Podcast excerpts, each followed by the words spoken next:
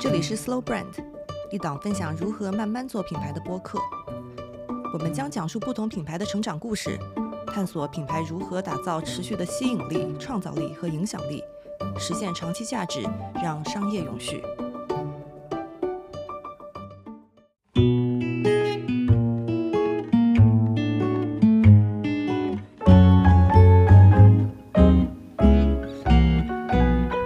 Slow Brand，和我们一起探讨如何慢慢做品牌。大家好，我是莹莹。大家好，我是田。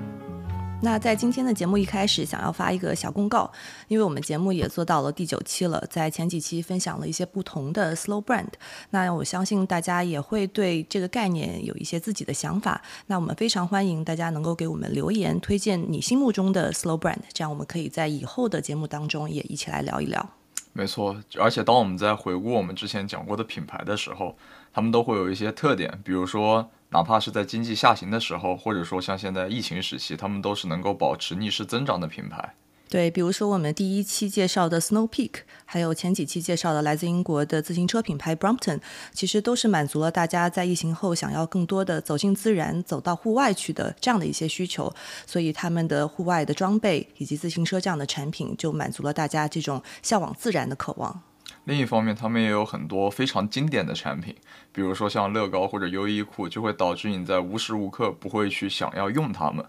而在跳转到现在吧，在这样的一个环境下，我们对于舒适以及就是出行的方便程度会越来越重视的情况下，又有一批新的产业和品牌在发展起来。对，那就是今天我们要聊的品牌，它是一个拖鞋品牌，就是来自于德国的 Birkenstock。那它绝对是舒适里的王者。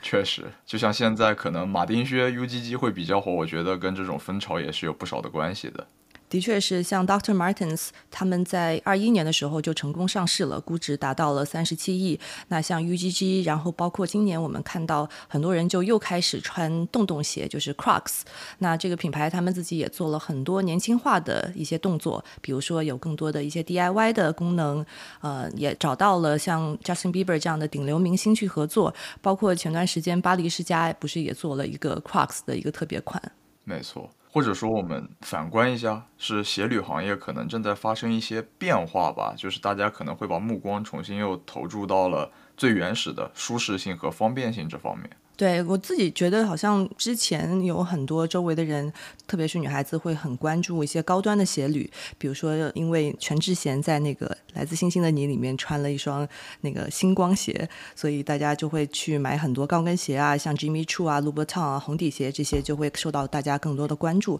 但是近几年，因为球鞋文化、潮流文化的影响，大家鞋柜里面更多的有许多的运动鞋替代了高跟鞋。我觉得这个绝对是一个是潮流吧。另外一个，也就是刚刚讲到一种对舒适的追求。其实这种趋势在几年之前，在二零年左右就有反应，因为研究也显示了，就是在二零年那一年，对于设计师品牌鞋履的需求就下滑了二十一，市场整体需求下滑了百分之十九。但是与之相反的，就是因为那段时间疫情正好开始了，拖鞋的搜索量暴增百分之二百四十二，这个其实是还是一个挺夸张的数据了。对，那其实我刚刚昨天去看了一下那个天猫的销量，我们要聊的这个 Birkenstock，因为正好最近也是在六幺八嘛，它整个销量好的一些金钱馆都达到了月销有五千多以上，它也可以看到这个拖鞋又回到了风口上。没错，在风口上，Birkenstock 又飞起来了。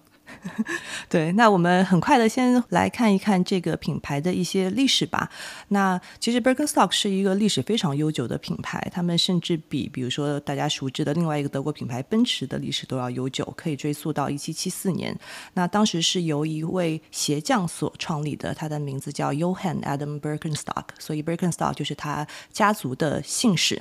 那 Birkenstock 其实在这个家族里面已经经历了六代的传承，一直以来都是围绕着品质和功能，还有对足部的一个健康性进行产品的一个研发。那到今天，他们的业务包括了拖鞋，同时呢，也从这个它的原材料，就是这个软木这个原材料进行延伸，呃，也在做一些比如说睡眠系统相关的，或者是天然化妆品之类的一些延伸。那他们的总部呢是在波恩附近，但是大部分的鞋子是在一个叫 Gorlitz 的城市生产，然后那个城市是离柏林有三小时，但是离波兰只有两分钟。又是一个冷笑话。但是当我们一提到 Birkenstock 这个品牌，肯定第一反应就会想到它的鞋底，因为它的鞋底真的长得也很特别，感觉更是很特别了。因为一看它就像一块原木一样材质的东西，或者你也会联想到酒瓶的瓶塞，就是红酒瓶上面的那个塞子，因为它所使用的材料确实就是软木，还只有比较好的软木才能被他们选中成为他们的鞋底。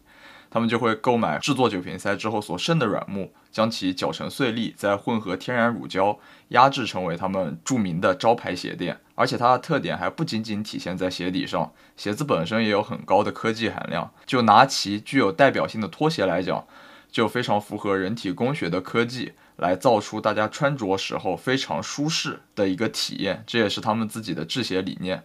另一方面，它就和那种造型优美，就是我们上面提到的高跟鞋的品牌之类，穿着却不让人舒服的凉鞋，有非常大的区别。那其实，在最早的时候，呃，它还没有做成拖鞋之前。其实它是一个鞋垫的一个创新跟发明，那这个要追溯到十九世纪末，就是创始人约翰的他的孙子叫 Conrad，是他首先想到了这个看似平常但但又非常创新的概念。他就在想说，我们人的脚底其实是有曲线的，但为什么所有的鞋垫和鞋子的内里都是平板的？那如果说鞋子的鞋垫它能够紧贴人脚的曲线，是不是能够去提升我们穿着时候的舒适度？所以他就去开始研究更加贴合足弓的鞋垫。到了一九一零年，他终于提出了一个叫 footbed 的一个概念，就好像是给你的脚做的一个床一样，它能够贴合你的脚部的曲线。这个 footbed 概念也成了舒适穿着的一个典范，以及所有后来 Birkenstock 产品的它的一个基础。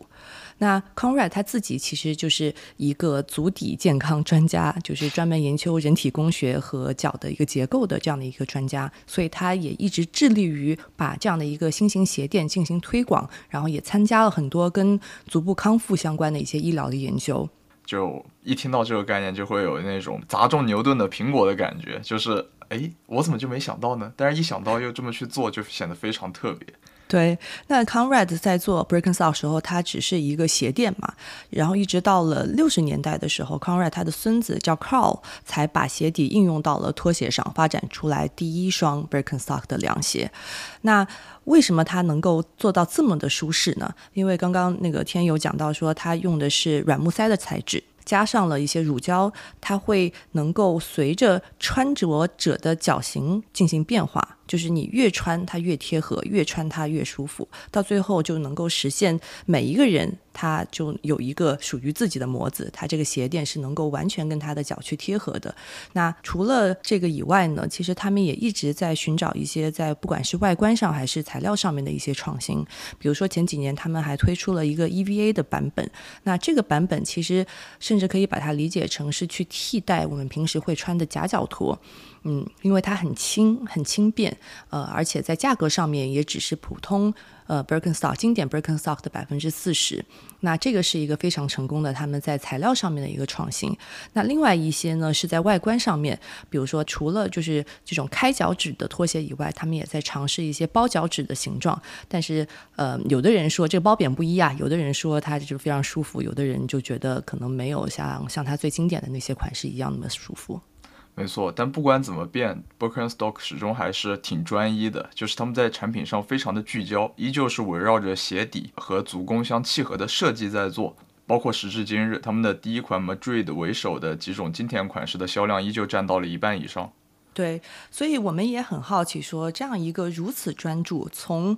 健康出发的一个拖鞋品牌是怎么样一步一步走到今天，成为一个全球知名的制鞋品牌的？因为其实到今天，Birkenstock 的生意已经颇具规模了。他们在全球有五千五百个员工，在德国也是当地最大的制鞋公司之一，而且他们的生意也是遍布全球，在一百多个国家可以买到 Birkenstock 的产品。在二零一九年的时候，他们销售额就已经达到了七点二亿欧元，那每年能够销售两千四百万双的拖鞋。那其实之所以最近会被讨论这么多，还有一个原因是在二零二一年的四月份，L Chatterton，也就是 LVMH 入股的基金，就是完成了对 Birkenstock 的收购。其实这是一件在呃怎么说呢，时尚圈引起蛮大轰动的一件事情。没错，就因为我们众所周知，LVMH 是一个怎样的集团嘛。当他投资了 Birkenstock，其实也是对于这个品牌在时尚地位的一种终极认可，就是他已经到了那个高度了，他有这样一个身份在那里。用 Birkenstock 美国 CEO 的话来说，每隔几年 Birkenstock 就会变得重新时髦，就是过一段时间它好像又上来一次，过一段时间好像它又上来一次，它始终会让大家忘不掉。就是如何做到又舒适，同时具有产品性能，来收获一批他们的那种。使用体验的客户，同时还又和时尚潮流相契合，其实我觉得这是他们做到最难能可贵的事情。对，怎么样做到舒适和时尚兼得？我觉得这个是很多品牌都想攻克的一个课题。那我自己觉得，它之所以时髦，是因为它从来没有追求过时髦。嗯，此话怎讲？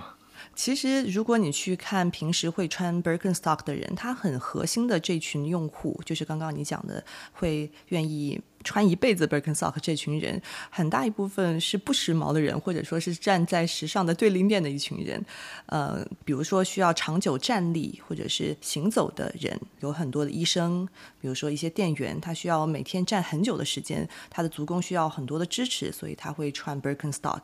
那还有一部分呢，可能是像在加州有一些非常。呃，怎么说呢？就是希望穿的更舒适的一群户外人群，他们其实不大在乎自己穿的东西是不是时髦的。那其实走在很多欧洲的大街上，我们会发现，其实普罗大众都会去穿 Birkenstock。那其实这些人并不是我们传统意义上面就是呃时髦的人，但是呢，我们会发现，其实每隔一段时间。Birkenstock 就会变得时髦，那是因为不同的潮流，不同的就是时尚界，我们经常说风水轮轮流转嘛。那可能一些，特别是有标志性的，像 Birkenstock 这样子的一些有差异性的产品，总会在新的潮流来到的时候又会变时髦。没错，就可以说是地球是圆的，转了一圈，它总归还会回去。但我觉得另外一点也比较重要的就是 Birkenstock 其实不仅仅是一个。日常消费品，或者说是普通大众所喜爱的一个东西，它在一些时候，比如说，就我就是要做自己，可能有这样一种态度在里面，所以导致它也会被时尚界更为认可一些。对，就比如说它长得丑萌丑萌的这件事情，也是正好影响迎合了当下的我们的一些审美。对，但是我觉得“丑萌”这个词可能就挺切合的，但是对于我个人，可能更想用一个“拙”字来说它，就是笨拙的那个“拙”。就你会觉得它好像有一点憨憨的，但是它又很淳朴，就有一种 家背后的老大爷的感觉，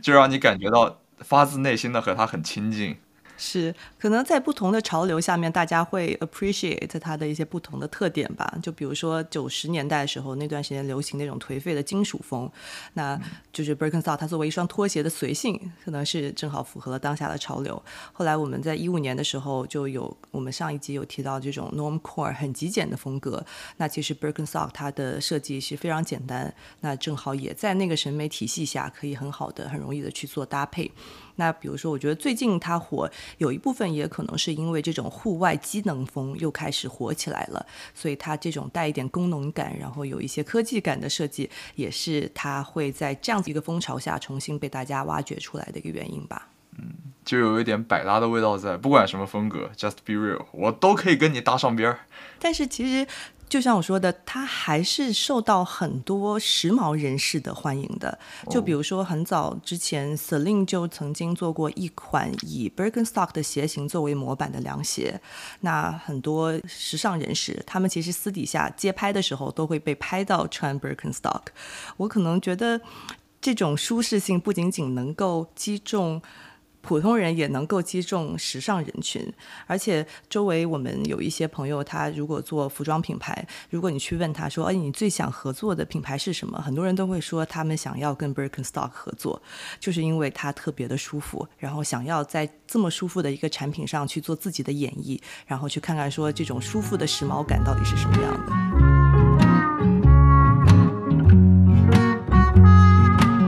Birkenstock 时髦是因为不追求时髦，但 Birkenstock 近两年可能在这方面发力还是挺猛的，就会让人觉得它在策略上是不是发生了一些变化？对，的确，我们在过去几年看到很多它的联名系列的出现。那为什么一个追求健康、追求舒适的品牌突然开始做？这些时尚上面的尝试呢？我觉得这个可能要去结合它整个公司发展的历程一起来看一看。那刚刚有讲到 Birkenstock，它是一个非常纯粹的 family business。一直是在一个家族里面去传承。那在他发展了两百多年里面，其中扮演非常核心的一个角色的人，就是那一位在六十年代把鞋垫应用在拖鞋上的这一位 Carl。他其实一直是作为公司的掌舵人。到了零二年左右，才把 Birkenstock 去交给他自己三个儿子去管理。那这个 Carl，因为他自己是非常坚持的，要把 Birkenstock 去打造成为一个非常健康的，然后专注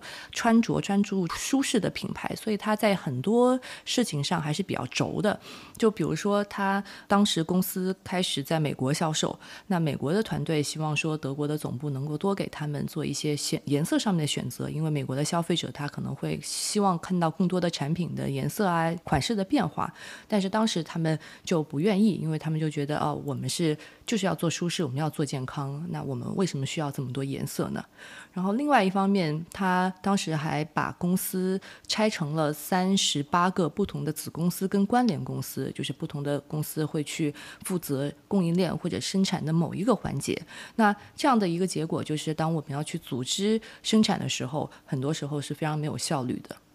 没错，所以当卡尔把公司交给自己的儿子们的时候，这些问题就开始逐步的暴露了嘛。在一三年的时候，就有一个儿子直接放弃了自己的股权，然后还剩下俩兄弟。但是俩兄弟自己的发展愿景又是相互不同的，就导致 Birkenstock 很大的精力都集中在自己的内部，而没有关注外部的变化。然后它年增长率也停止在百分之二左右，就是公司进入了一个发展滞缓的阶段。于是俩兄弟聘请了 Record 担任他们的顾问，来给他们引入一个外部的视角，帮助公司更好的成长。Record 也是 Birkenstock 现在 CEO。当他进入 Birkenstock 时候，他所做的两件事就针对了你刚刚说到的两点来进行做。一个是三十八家不同的子公司，他立刻梳理了他们的业务；另一方面就是增加更多的颜色和材料，这样让鞋子具有更高的美感度，通过这些来吸引年轻人。与此同时，他们可能还会对自己进行一些革新，就像一八年的时候，他们推出了一七七四系列。简单的来说，你可以将它理解为一个将合作作为核心的高端系列。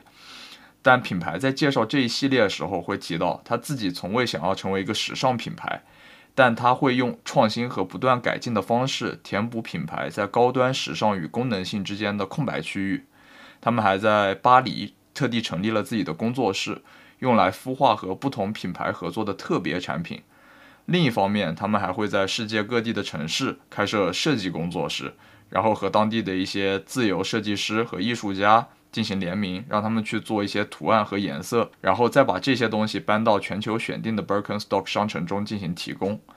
像 Recker 就说：“我认为这是企业的未来，因为很少合作，我们很少会去和别人合作，但是这些合作都要在当地进行发生。”对，那你刚刚讲到的这一七七四系列，其实就是我们近几年看到很多 Birkenstock 合作款它的一个基础。比如说他们和迪奥的合作，还有比如说像 Joe Sander、Rick Owens、Valentino，呃，那其实最近很火的一个新的合作系列，就是他们和高端高跟鞋履品牌 Manolo Blahnik 的一个合作，用非常非常华丽的丝绒加上镶钻的这个设计出现，我觉得完全颠覆了我对 Birkenstock 的认知，但又非常想要拥有。对，就是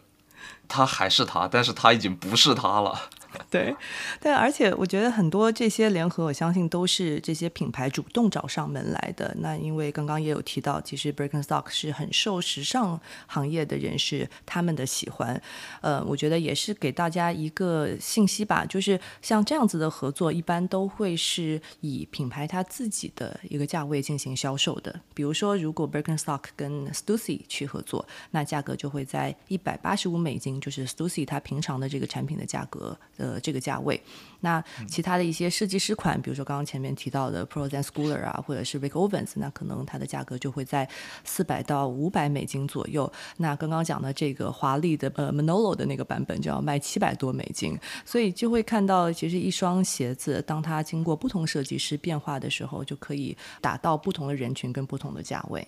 没错，这么看起来，他们好像联名做的还是挺宽泛，而且事情还不少的。但是他们好像也拒绝过不少的联名合作。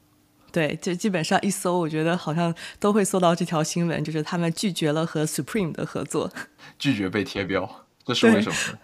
我觉得，其实我觉得大家都会觉得挺匪夷所思的，因为就像 LV 这些，嗯，有传承而且非常高端的品牌，都会想要跟 Supreme 合作，因为。就是肯定是会大卖的嘛，但是就是 Birkenstock 它的 CEO 给出的解释是，他觉得如果只是把 logo 放在鞋上，那他觉得这是一个没有意义的创作，而且他不希望自己成为另一个经典的品牌被潮流化，而且他也觉得很多像呃 Supreme 这样的一些用户，他们可能已经知道 Birkenstock 的存在了，所以这样的一个合作并不能带给他们太多的价值。这么一说，我就想到了 Record，他曾经在接受采访的时候讲过一个小矮人的故事。他说，山上有一个小矮人，拥有一颗最大的钻石，但小矮人不是王子。你需要有一个王子把钻石从山上拿下来，并且善待他。但是这颗钻石是属于小矮人的。我第一次看到这个故事，我当时脑袋发昏。他在扮演什么谜语人？我是完全 get 不到他在讲点什么东西。但是这么一说，好像我又能理解了，就是 Supreme 不是他要等的那个王子，他需要一个能给他带来很好的视角，或者说给他一个新的形式来展现品牌本身魅力的一个联名，而并不是需要一个给他贴个标上去，OK 拿走了。对，所以像他选择的像 Josander、Rick Owens 这样的一些合作伙伴，都是能够为。这个鞋子它不仅在设计上面带来新的视角，同时呢，也能够通过鞋子作为一个载体去表达他们自己的设计的哲学。我觉得这个也是很多成功的跨界、成功的联合背后的一些。必备的因素吧，就是说，呃，两个品牌去做联合，首先，我觉得其中一方提供的应该是一个非常标志性的产品，就比如说刚刚讲的 Birkenstock 就是这个标志性的产品。那另外一方应该提供的是非常标志性的设计。那他选择合作的刚刚提到的这些设计师，其实他们都有自己的风格跟自己的设计的哲学。当你有了非常标志性的产品，结合标志性的设计，这两个放在一起，就会产生一加一大于二的这样的一个。火花，而且就是这个产品必须要在人们心目当中有非常深刻的认知的。就像当我们讲到 Birkenstock，我们都知道它长什么样，它的穿着体验是什么样。那你就会好奇说，这样的一个我们非常熟悉的东西，当它被重新演绎了之后，会变成什么样？我们会，当我们拥有一双普通的 Birkenstock 之后，我们看到一双他们跟别人联名的 Birkenstock 的时候，也会想要拥有。或者我想到了一个词来形容你理解的这种跨界联合，可能就叫做解构。就像我们之前提的那个比喻，钻石也好，钻石它需要打磨嘛，或者说有一件很经典的产品也好，产品它需要被重新解读和解构，它还是它，但是你通过另一种方式来打开它，或者通过另一种方式来组合它，通过这种方式给我们带来一种惊喜，这才是联名的意义所在。对，当你讲到“解构”两个字，我脑子里面马上想到了我们心目当中最成功的跨界，就是 Nike 和 Virgil Off White 合作的 The Ten。对，其实 Virgil 做的就是一个解构的事情，然后是基于十款非常深入人心的 Nike 的 Models，然后去做这件事情。对你有你的鞋，我有我的视角，当我们在一起，我们就是天下无敌的。想起了那个叫什么《让子弹飞》里面的经典台词：“这个能不能把钱挣了？”这个加这个能不能站着把钱挣了？对对，所以我们就是回到 Birkenstock，他在做的一些事情，我觉得他已经有一个非常好的 base，就是一个设计的载体，能够让不同的设计师、不同的品牌进来进行发挥。那这样的发挥不仅仅能够带来外观上面的变化，同时呢，可能希望也能够带来一些设计理念上面的新的呃灵感。对，也只有这样的产品才能给我们作为消费者也好，或者作为只是一个观众也好，带来更好的享受和体验。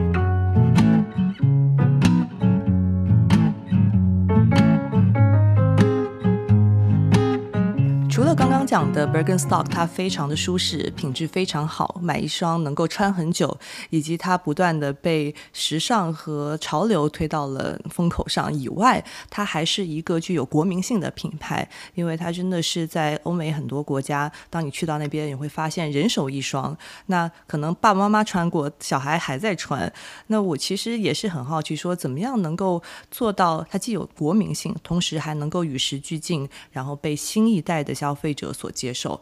反观我们中国，好像很少看到类似的有国民性的品牌，它同时能够保持一个新鲜度的。没错，就我们提到国民品牌的时候，很自然的就会想到，比如说的确良衬衫，或者说百雀羚，或者说凤凰自行车，这个我们其实都是有印象的。但是作为我来说，我是真的没有接触过这些东西，就没有真的没有用过它。你一定要说我现在可能还保持一些新鲜感、热度，并且代代相也不叫代代相承啊，从上一代能传下来的，我可能只能想到 Six Guard 六神花露水，这个确实是我们家大家都用过的东西，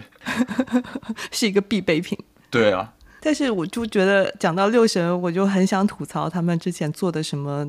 花露水味的饮料，我就觉得这个真的是本末倒置，根本不是在品牌一些很核心的点上去做创新。我觉得它很有噱头，很有传播性，但是并不能提升大家对这个品牌的认知。或者这么说吧，换我来问：如果主要是六神，它已经有一个驱蚊，然后同时可能有一些特别的芳香的形象已经放在那儿了，当它和食品业放在一起，你觉得这个东西会好吃吗？你但凡说这个东西吃了会驱蚊，我可能都想去试一试。对，所以就是如果说啊，我们就是大开脑洞帮他想一想，他要做创新的话，我反而觉得，如果他能够找到一些形态上面的，比如说驱蚊手链、驱蚊喷雾这样子的一些进化，那才是一个品牌它从自己的核心出发去做对的创新跟对的迭代，而且能够找到，比如说现在年轻人他的在行为，特别是使用行为上面的变化，在这个基础上去做品牌创新、产品创。那才是 make sense 的。没错，可能换到我，我想到的方向就更轴一点，就它六神花露水出现了自己的支线，叫什么？六神气泡水。六神气泡水有什么功能？喝了之后夏天防蚊，蚊子不喜欢叮你。我觉得这很 OK。我也不是无的放矢啊，这是叫什么？Rick Owens 也表示过很类似的观点嘛，就是他说，在当下崇尚自拍文化的 Z 世代，传统美学对他们来说已经有审美疲劳了。他们可能会倾向于寻找更为谦逊并且具有整体性的美学体系，然后像我们今天讲的 Birkenstock 就是他提出的正面案例，正是这样的代表，因为它打破了传统审美和穿着习惯，带来了一种差异化的市场机遇，可能以我们说的丑萌形象出圈。那你说六神如果打破传统饮料的形象，以喝饮料能够驱蚊来除醛，这不妨也是一种策略嘛？啊，我是真的不知道你是怎么从 这个东西掰到 Rick Owens 的一句话上面。我对他的理解可能更多的是，嗯。现在的年轻人他在审美上是叛逆的，他之所以要追求丑，以丑出圈，其实也是一种就是打破传统的审美嘛，然后要找到自己的这种表达方式的一种叛逆。那我觉得我稍微拉回来一点啊，我觉得呃 Birkenstock 它也是一种观念上面的叛逆。嗯，比如说他们刚进入到美国的时候是在六十年代，最早在美国他们其实是在健康食品专卖店卖的，那那些。地方就是那些渠道，它的目标客群是一群什么样的人呢？是一群反核武器的人、反核电的人、反批量生产、反 processed food、反对对女性的物化。其实他们都在反一些主流的观点。那他们会买 Birkenstock，其实就是一种观念上面的叛逆。甚至有人说，就是它是一双 shoe of opposition，就是它其实表现的是一种对立面的呃一个一个物品。就好像穿 Birkenstock 的人，他会告诉你怎么样才是更负责任、更好的生活，就是怎么样是更环保、对环境、对社会更正面的影响的这样的一种生活方式，就是有一点是我我要教你做人的这样的感觉。你一提这个关键词，我要教你做人，然后再联想到 Birkenstock，像我们之前提到他的那些基础用户，可能是一些喜欢舒适的，包括老大爷这些人。我就想到了，在中国有一个中国的 Birkenstock，也不叫，因为它不是一个品牌，而是一个产品。它是什么呢？老大爷的白背心。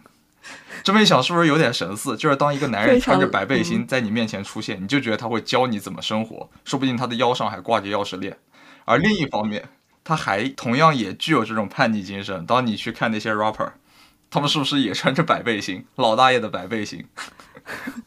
非常的 real，对啊，就 just be real，就他们是把一种事情简单到极致之后，就变成了一种态度。对，所以这种纯粹嘛，就是就是 breakin' stock 是一个非常纯粹的产品，而且它非常的真实，而且不会被时间所淘汰。那这样的一些观点都是和现在的快时尚可能一种更浪费的一些行为观念背道而驰的。那反而会因为这样子的一种背道而驰而受到人们的喜爱。没错，对。那其实今天我们讲到最后。会发现 Birkenstock 它是一个很神奇的一个品牌，因为它身上集合了很多不同的特质。它是舒适的，但同时又是时髦的；它是有国民性的，但是它也带着一种反潮流而行的叛逆。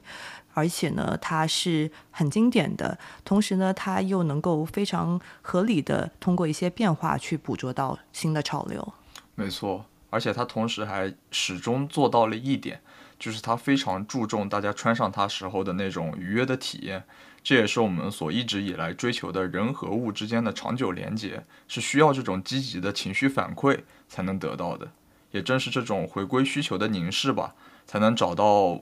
我们内心深处最为恒久的冲动，让我们始终对于一个品牌或者对于一个产品、对于一个物件也好，有着长久的热爱。的确。我们经常会把舒适和品质去作为一种 functional benefits，就是功能上的利益点去定义它们。但其实舒适和品质，它是能够和人们产生更加 emotional 在情感上面的联系。因为真正舒适、好用，在穿着的时候能够带来愉悦感的东西，是能够让人们去产生一种离不开它的依赖感的。那我是肯定离不开我的 Birkenstock。我还没有买过，骚礼，求微信转账三百块，我也买一双 Birkenstock。买了就会入坑，一入坑就一辈子的 Birkenstock。